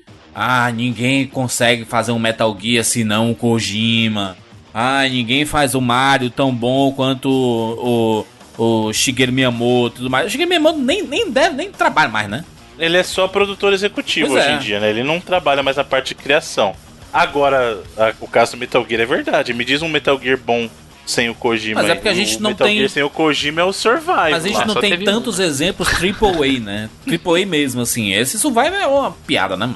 É in- Então, Metal Gear sem Kojima é isso aí. mas, mas se a Konami formasse um time pra trabalhar em cima de um Metal Gear novo, eles conseguiriam. E quem garante que- que... Ah, não sei não, hein, mano. Quem garante que, que não pode sair uma coisa boa? Tem um monte de gente que cresceu jogando Metal Gear, que conhece é, a franquia Metal Gear Solid e pode dar no- novos rumos pra ela, sabe? Esse preciosismo de só só quem pode fazer é quem criou, isso é mó balela do mundo. Mó balela do mundo. É, também, também acho. Não, eu acho que é assim, por exemplo, se gravar um 99 Vidas sem Jurandir, ainda pode ser que fique bom, mas não vai ser um 99 Vidas com o Jurandir. Mas é a mesma, mas é o 99 vidas, tá lá, mas é, é- Sim, mas é não nessa que a existe, galera se né? Não, cara, não É- é existe. gravar sem o Jurandir, provavelmente vai ser com o André. Não, Exato, então, mas não quer dizer que é melhor ou pior. existe Vai gen- ser- não existe continua gente sendo substituível, 99. mano. Não existe. Não existe gente substituível. Não tem. Não tem. Os caras tiraram grande, grandes nomes de, de empresas que são gigantes e as empresas continuaram respirando e continuando. Obviamente que empresas que são mais idealistas, né, que vai muito pela mente do tipo a Apple, né, quando tinha o Steve Jobs, era uma outra linha, né, a Apple, né, era outra parada, era outra visão. de, de negócio tudo. Depois que o Steve Jobs morreu ele, é, a, a Apple continuou, muitas coisas que aconteceram posterior a isso, o pessoal dizia, com o Steve Jobs isso jamais aconteceria, né? Então, mas aí é isso. Não é que acabou a Apple, acabou a Apple sem o Steve Jobs. Exato. Naquela Ela época existe aí. Tá querendo dizer o quê? Que a ascensão da Xiaomi é por causa da morte do Steve Jobs? É isso? Não, mas pode Tá ser da, da ausência dessa mente brilhante que impulsionava as coisas, cara. E o o Steve Jobs ele fazia isso, ok. Tem um comportamento escroto, era um péssimo chefe, era intransigente, era um monte de coisa, era. Mas a porra, cara, o cara tirar o iPod Nano do bolsinho da calça que ninguém usa, vai se fuder, caralho. Né? O cara, o, ele. Revolucionário, Jurandir? Você diria que ele é O revolucionário? Steve Jobs, caraca, maior que todo mundo. Maior que todo mundo. Na tecnologia, maior que todos. Maior que todos. Caraca, maior que todos. Maior que todos. Bill Gates é um copião. Mas tá vivo aí. Tá vivo fazendo. Tem a ver? Caralho, é, é mérito tá vivo agora. Tá, tá vivo fazendo cocô virar água potável. A água tá aí, ó. Quem tá lutando? Quem tá lutando tá hoje em dia vivo pela cura do, do corona? O, St- o Steve Jobs ou o Bill Gates? Melhor argumento. Capa do cast, não quero nem saber. Mas tá vivo aí. Se você perguntar pra mim hoje qual dos dois eu gostaria de ser, eu gostaria de ser o Bill Gates. Do estado atual hoje, Ah, né? Bill Gates. Michael Jackson ou Léo Santana, Bruno? Qual dos dois tá vivo? Tá vivo. Hoje, o Léo Santana, viu? É, contatinho, né? Te liguei, deve estar ocupadinho. Tudo bem. É um outro contatinho. Mas o, o a história do Carmack e Romero meio que fecha ali, né? Com essas grandes franquias, né? Dos é muito dois triste, né? juntos, Muito triste. A, juntos, dupla- sim. a dupla sertaneja, triste, né? Separado, carreira solo. E aí no, o, o, o Carmack continuou, né? Lançou clássicos. O Romero foi tentar as coisas dele. Vou tentar minhas coisas. Não funcionou muito, né? Apesar dele estar tentando lançar os jogos, né? Não tem aquele Empire of Sin? Ele. É, hoje em dia ele tem o estúdio dele com a mulher dele, com a Brenda, né? Que também é uma designer brilhante, uma das maiores, mais importantes da história dos videogames aí. É, eles têm um estúdio lá na Irlanda, né? Em Galway. E, inclusive, é, eu diria que ele tá bem, assim, principalmente pela vida que o cara leva hoje em dia. Pô, o cara tem a própria empresa. é, a família dele trabalha, a, a- a filha e filho dele trabalham lá, designers de jogos também. Então é um cara que acho que eu diria que no fim das contas a vida dele deu, deu, deu certo. por, é, por mais que tenha tido problemas no meio aí, mas é. O senhor é a favor do nepotismo, é isso? Deixa eu ver se Cara, será que as brigas que, que eles tinham, o Carmack e o Romero, era por causa de grana? Tipo, o Romero dizendo assim, gente, vamos lançar essa porra de graça aí, mano. Pra chegar longe, é nóis. Todo mundo jogando, caraca, Sei, é é. tudo. E o Carmack, gente, eu quero dinheiro. A gente tá trabalhando pra caralho aqui, rapaz. Programando aqui tudo e tu Eu acho que foi muito mais de diferença, é, diferente, Criativa. divergências Não, criativas. isso aí era é. assim, ó. O Carmackzão lá fritando, programando. Aí o Romero vinha. Caralho, inventei um bagulho monstro aqui. Como você vai botar essa porra aí? Aí é aquele meme da caveirinha fugindo, tá ligado? Sai maluco, todo dia essa merda. o cara só queria fazer o que dava, mano. E o outro ficava Bill Gates. É o que o João de Bill Gates, não, Steve Jobs. É o que o Juras falou aí. A galera que trampava com o Steve Jobs não tinha essa adoração toda por ele. Porque o cara, essa galera pira, bicho. Eles querem dominar o mundo, fazer a coisa cada vez mais absurda e que ninguém nunca viu. E fazer isso é muito bonito a gente mostrar o, a realização já pronta. Mas viver com um nego desse deve ser o inferno. O cara querendo revolucionar toda hora, cada 15 dias. Tem nem como, É, né? o Carmack era meio essa parada, né? Mas e, e é, não é à toa, pô, o cara foi trabalhar na óculos aí por causa da.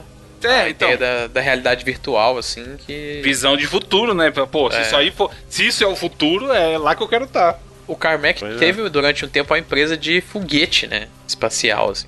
Então era um. Aí que ele era, ele era um engenheiro-chefe, apesar dele não ser engenheiro, né? É, formado e tal.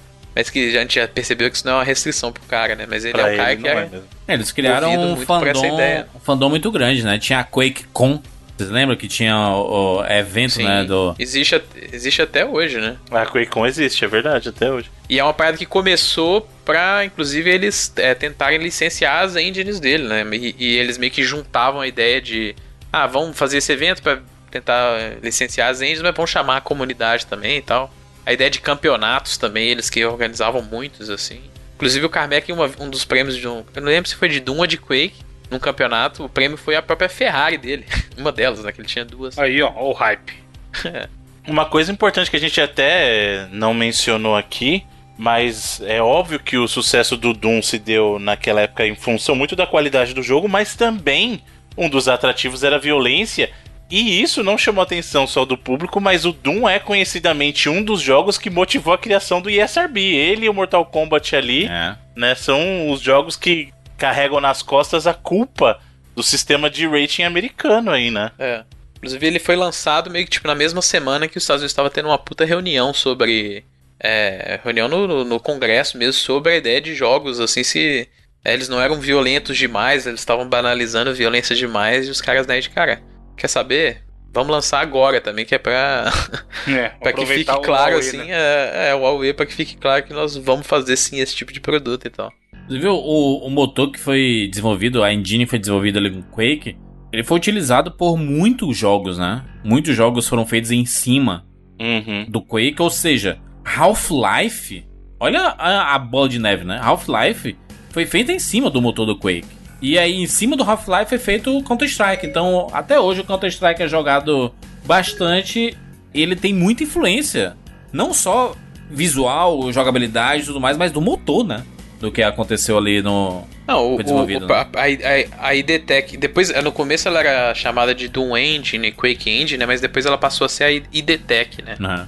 A ID Tech, é, Call of Duty foi criado, o primeiro Call of Duty foi na ID Tech 3, próprios jogos é, de propriedade de Star Wars, que eram da Raven, é, o Jedi Knight, tanto um quanto dois, foram criados na ID Tech, também os, os próprios licenciados, né, você tinha jogos que não eram feitos pela, pela id, mas é, jogos de Wolfenstein e tal, que eram feitos por outros developers, também usavam. Então ela tinha vários Que é jogos. o Medal of Honor, né? Também, do- né? O Sim, Medal- que, é- que eram da mesma galera do. Da própria. Na verdade, a, Medal- a galera que fazia Medal of Honor depois foi fazer Call of Duty, né? Mas, Uhum. E a- os próprios jogos do American McGee, o primeiro Alice foi usa- usando o IDTech também. O Jedi Knight também foi utilizando. Isso, tanto um quanto dois, né? Ah, o primeiro reboot, o primeiro reboot de Wolfenstein também foi, né? Sim, é. O próprio Prey, que na época era da. que era um jogo que começou com o próprio Tom Hall, né? Quando ele ainda trabalhava lá nos em developers no Wisconsin, né? Que, era, que foi um dos lugares que a própria id esteve durante um tempo. Começou também com o IDTech. Então é. é- é que depois eles é, passaram cada vez mais, cada vez menos, na verdade, a, a ser conhecidos por licenciamento de engine, até inclusive parar mesmo quando ela foi comprada pela, pelas Animax, né? A, ID, a IDTech hoje só é usada por estúdios das Animax. É, mas, mas foi a forma do Carmack ganhar dinheiro, né? Já que os, os jogos eram tudo shareware, né? O, galera compartilhando e tudo mais. E aí você tinha a engine que você tinha feito e você tava ganhando dinheiro por isso. Porque cada vez que a galera ia utilizar, tinha que pagar os royalties, né? É, eles consideravam tão importante quanto desde a época do Commander King a ideia de não só vender os jogos, mas licenciar a tecnologia deles também. Claro. É, até porque na época que já a Quake Engine, eles já estavam num período que eles já não estavam mais com essa mentalidade do shareware, né? A gente, desse ponto em, em diante, a gente já vai ver um formato bem mais comercial, né? É, que foi quando eles começaram a, fa- a fazer parceria com a própria Activision, né? Aham. Principalmente a partir da EdTech 3, né? A EdTech 3 já, já você não tinha mais esse formato de, olha, Não. você tem o shareware e aqui o restante do jogo que você quiser você compra. Assim, assim você. é, acho que franquias que não estão mais funcionando, mesmo com os, os nomes grandes que criaram por trás, é, estando lá ainda e eles acabam não, não, não funcionando, você tem que colocar nas mãos de outras pessoas. A gente viu o Sonic vivendo tão bem aí. Né? O Sonic Mania maravilhoso aí. Não tem nada a ver com a SEGA, né? É, o, o É. Doom deu muito certo, é mesmo. Sim, Tanto o Doom exato. 2016 quanto o O Eternal 2016, são... é, 2016 é foda Não, demais. o segundo reboot de Wolfenstein, por exemplo, Sim, apesar da Machine gente- Games, né? da Machine ficou muito bom também. Apesar de não ser da id, né? Mas eles usam a id Tech, né? Então. Também, é. E sim, são jogos que têm influências, inclusive, e tem pessoas que trabalham, é, envolvidas que trabalham no, no estúdio desde aquela época, mas são novos criadores, né? Então, mas eu acho que mostra de fato que funciona, né? Quem se deu melhor aí deles? O Carmack, né? É, talvez em questão de, de grana, é, é- é- Não, não, e- não. mas de jogos assim. jogos, jogos depois, De jogos depois, sei lá, de- Acho que o, o- porque o, o, Romero ele saiu ali depois do Quake ali, né? E o Carmack continuou, saiu do, do é, os Doom, saíram Quakes, Quake 3 basicamente, Arena. basicamente Quake 2, 3 e Doom 3, né, que ele teve muito envolvido assim. Na época do Raid, ainda, ainda tava envolvido na época na questão de tecnologia que o Rage tinha aquela parada das é, super texturas e tal, coisas do tipo assim, né? Que era, é, é uma engine muito impressionante, assim, que é, que é a IDTech 5, eu acho, né? Que é do Rage. Uhum. Mas é. Ele é um cara que ele não tava 100% envolvido nos jogos mais depois daquela época, né? A impressão que dá é que o Romero ele meio que cansou dessa parada, sabe? Então, eu acho que a, a questão é a seguinte: se a gente for ver pelo, pelo relevância hoje para a indústria como um todo, eu acho que o Carmack ainda leva essa vantagem. Porque o Romero tá muito na dele, entendeu? Tanto que a última vez que a gente ouviu falar do Romero foi lá no Empire of Sin, no anúncio do Empire of Sin, né? Então, Que é um jogo até mais da Brenda do que dele, assim. exato, exato. É, mas ele, ele é um cara que é, ficou muito nos holofotes durante um tempo, né? Era um cara que era conhecido por estar sempre ap- aparecendo em grandes festas, premiações. Era um cara que estava muito no, nos holofotes, como o Bruno falou aí, e com um olhar muito público.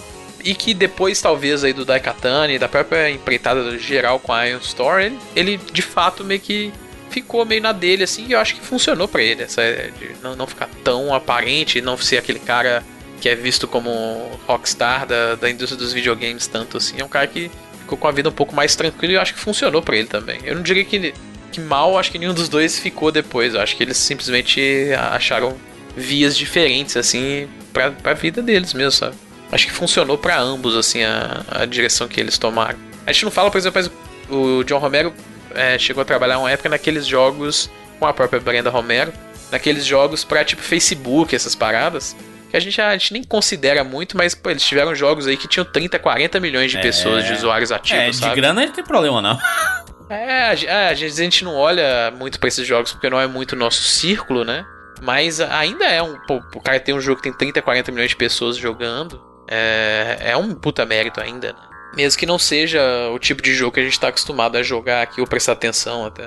Não tem um, um negócio lá que a, a Kim Kardashian ela conseguiu dinheiro para seu cacete com aquele jogo que ela lançou, Sim. né? Aquele Mobile, né? Hollywood, que era uns 400 milhões, sei lá, que eles tinham ganho num ano só. Ei, mas essa galera, essa galera tá ganhando dinheiro, mano. A gente é que é liso, mano. A história da Kim Kardashian é 100 milhões, mano. É, No joguinho do celular dela. 100, 100zinho. dólares, né? E aí o jogo, o jogo era gratuito, exatamente. O jogo era gratuito, aí tinha aquelas As propagandinhas lá. O próprio cara, o próprio cara do, do. Ai, cara, o jogo do patinho lá, com os canos do Mario. Que era difícil pra É o caralho. Flappy é, Bird, Flappy não é o Bird. patinho, é o pássaro. Cara, o Flappy Bird pôs um, pôs um dinheiro no bolso também, filho. Sim, e só de, de propaganda. Se o cara, ó, se o cara tiver dinheiro pra investir, falar com dois, três LeBron James, Neymar, mundo afora aí. só, só isso que ele precisa fazer. é, então, não, só tem que ter dinheiro. Tem que ter, sei lá, vamos, vamos trabalhar na casa dos 50 milhões. Se ele escolher 10 top influenciadores do Instagram, dá 3 dias, tá o mundo inteiro falando do seu jogo.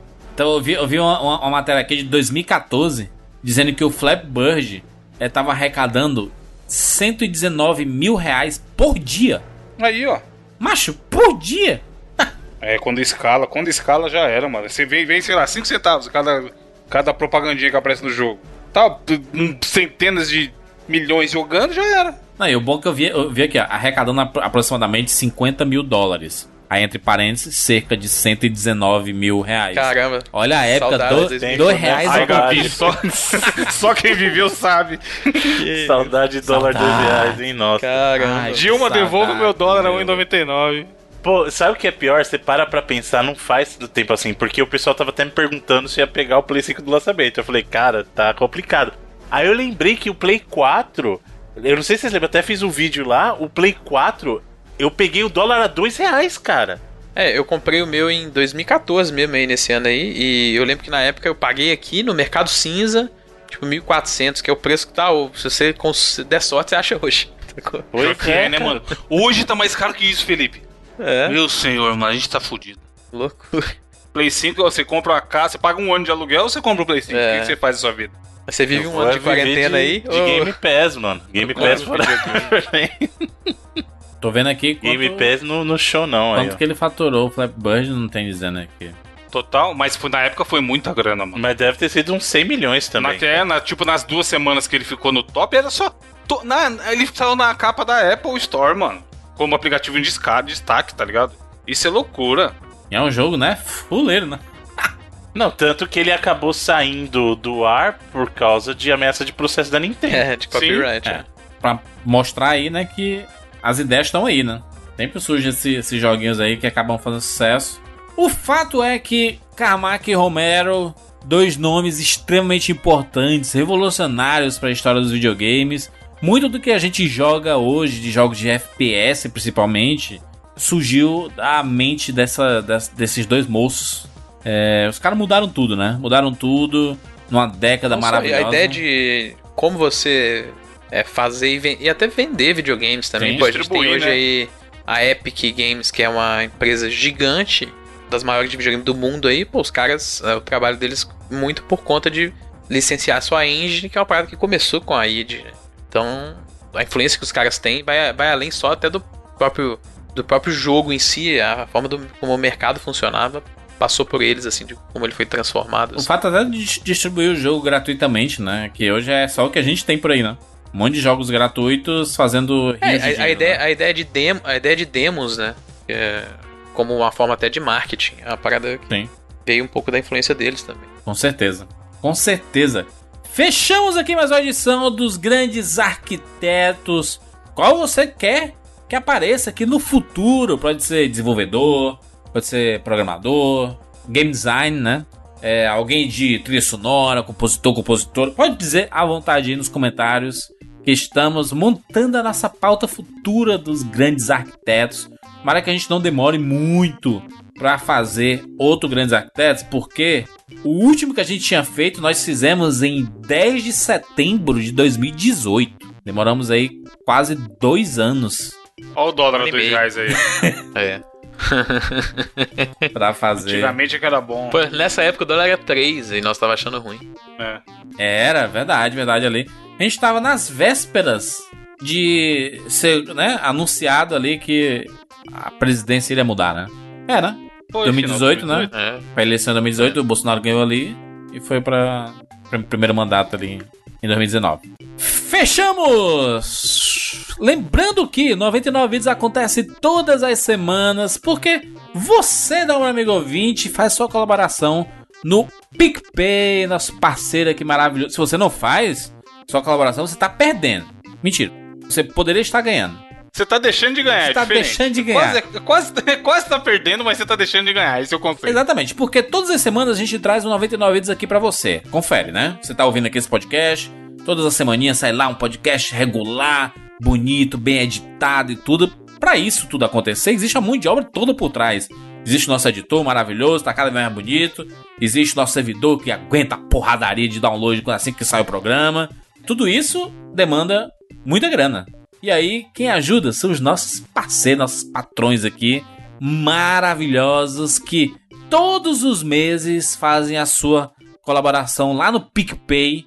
E de quebra, além de receber esse podcast bonito, premium aqui, eles recebem exclusivamente uma edição do 99 Vidas bônus todas as semanas.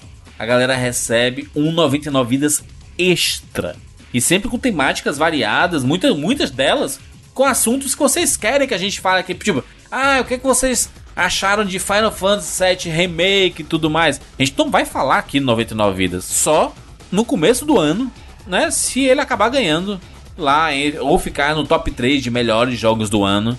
Aí a gente vai falar do Final Fantasy Remake. Se não ganhar, a gente inventa uma forma de falar ano que vem. Mas esse ano ele não aparece.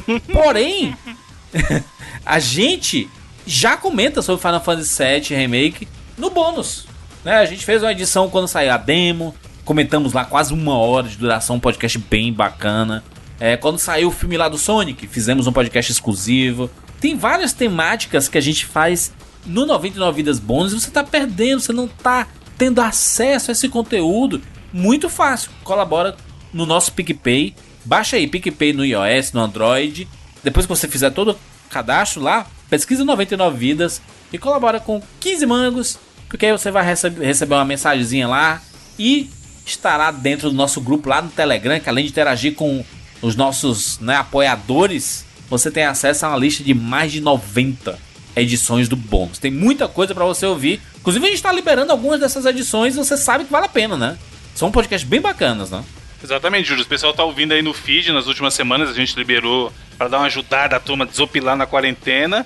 E estão vendo aí que a gente não tá mentindo. Quando a gente fala que é um 99 vidas normal, ou 99 vidas bônus. E também no grupo rola muitas coisas, muitas discussões, polêmicas e tudo mais. E na- nesse último mês tem rolado aí, ó, fica o, o spoiler pro ouvinte que tá pensando em entrar no grupo. Os passeios do Bruno com o Caramelo, que é o cachorro dele, aonde o Bruno, Bruno bolou de ir passear com o cachorro. Ele lança a hashtag pra turma lá no grupo. E aí, cara, o Bruno tá uma máquina de responder perguntas e trocar ideias, conversar sobre o lançamento do Vita X com a galera do grupo. Várias polêmicas e curiosidades. Fala aí, Zé, boa noite. Sempre tem um Zé lá que ele responde. É, tipo, é, Felipe faz uma pergunta. Bruno, o que achou do, do controle do PS4? Aí o Bruno, ô Felipe, muito obrigado pela pergunta aí, hein? Espero que esteja tudo bem com você e a sua família. Então, o controle do PS4, todo o áudio dele é isso, tá ligado? É, mas é isso, a, a nossa comunidade é muito unida, muito junta. E você pode fazer parte também, né? É só chegar no nosso PicPay lá, vale muito a pena. O PicPay é uma, uma das ferramentas mais utilizadas do universo financeiro. Eu nem sei se a gente falou aqui, Juras. O, a gente falou do nosso novo logo, do desenho do Felipe e tal, dos nossos desenhos novos que o Balu, o ouvinte nosso, fez. Obviamente que a gente pagou por esse logo. E eu nem lembro se eu falei aqui no 99 não, mas fica aí o reforço. A gente pagou o Balu pelo PicPay. Olha aí. Eu falei, Balu, manda aí o seu PicPay. Nem perguntei se ele tinha ou não. Eu só falei, manda aí o PicPay. Aí, obviamente, ele já tinha, porque ele é ouvinte. E aí ele passou o PicPay dele, eu fiz a transferência do, do valor do, é- da criação PicPay das é artes e tudo mais. virtual, né, cara? É dinheiro, você paga boleto, você faz tudo através do PicPay. Então, não tem essa, né? Não tem essa, é muito fácil, baixa aí. E se você for usuário novo, você faz o seu, o seu cadastro, colabora com 99 vezes com 15 mangos, que você vai receber esses 15 mangos de volta. O cashback. Tá de graça. Né?